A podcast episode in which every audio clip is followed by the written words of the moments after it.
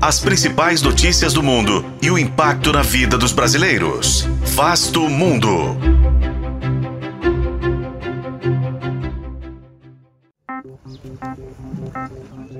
Sete meses após o início da guerra civil no Sudão, mais da metade da população precisa de ajuda humanitária, o que levou as Nações Unidas a alertarem que a situação no país africano beira o puro mal. Mas afinal, qual é a situação do Sudão hoje? Este é Vasto Mundo, podcast de relações internacionais do tempo, e juntos vamos saber mais sobre o conflito no centro da África. Em abril deste ano, as forças de apoio rápido lideradas por Mohamed Hamdan Dagalo se levantaram contra o governo, temendo perder poder com a ordem para serem incorporadas ao exército, que é liderado pelo general Abdel Fattah Burhan.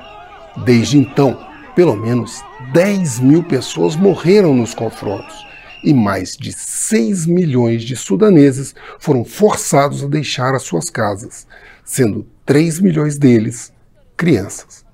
De acordo com a coordenação humanitária das Nações Unidas no país, 25 milhões de pessoas precisam de ajuda humanitária atualmente. Isso é mais que a metade da população total do Sudão, sendo que 70% dos hospitais e dos centros de saúde foram colocados fora de serviço pelos combates, o que propiciou a proliferação de surtos de cólera, de dengue e de malária, por exemplo. As Nações Unidas fizeram um apelo por 2 bilhões e 600 milhões de dólares para ajudar a população local, mas até agora conseguiu apenas a promessa de pouco mais de 1 bilhão e meio de dólares. Nestes sete meses, sete tentativas de cessar fogo fracassaram.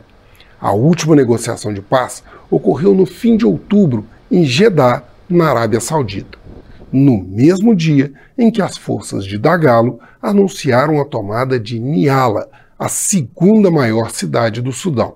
E, de acordo com a Human Rights Watch, o grupo está perto de ocupar a região do Darfur, o que multiplica o risco de uma grande catástrofe humanitária.